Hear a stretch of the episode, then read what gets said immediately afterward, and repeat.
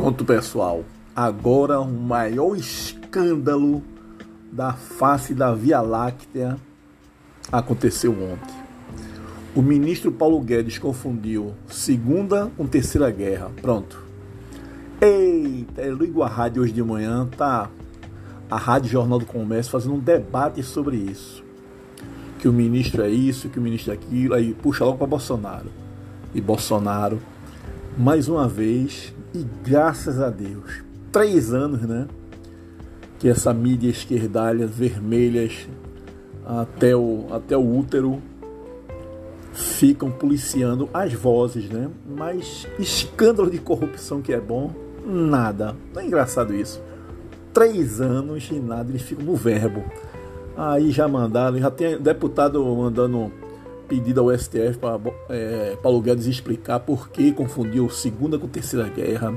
A Academia Brasileira de Letras quer saber que, que erro foi esse. Omar Aziz já quer abrir outra CPI com Renan e Randolph. Por que o ministro trocou Segunda por Terceira Guerra Mundial?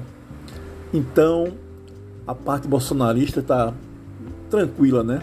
Três anos e a turma só indo atrás do verbo do presidente. As verbas não tem problema, né? Os bilhões do mensalão que ainda o Brasil está tendo prejuízo, os trilhões do petrolão, os aumentos da gasolina que tem a ver sim com as corrupções lá atrás, refinaria comprada sucateada, a refinaria de Abril Lima, a, lá do Maranhão e lá do Rio Compege que ia fazer não teve. O Brasil hoje é dependente de 30% de gasolina refinada.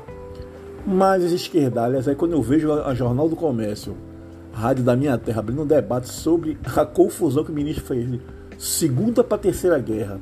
Aí isso afetou tudo, afetou as escolas, afetou as vacinas, afetou a safra 2021-2022. Eu acho que vai ter problema porque o ministro errou em simples palavras, da segunda para terceira guerra. Vejam que desespero essa turma. Tá. E logo em seguida mostra mais uma pesquisa. Lula em 45% e Bolsonaro 20%. É, eita país maravilhoso e bom, né, gente? Mas a guerra continua. Estamos atentos, vamos a lutas e agora a hora é trazer mais votos. Tem 30% de analfabetos no Brasil que não sabe o que foi mensalão, não sabe o que foi petrolão. Pensa que Lula ainda está. que o, esse auxílio de 400 reais é de Lula. A transposição é Lula. Então o nosso compromisso é esse. Vamos esclarecer essa turma e trazer mais votos para ser no primeiro turno. É o que interessa. Gustavo Tiné.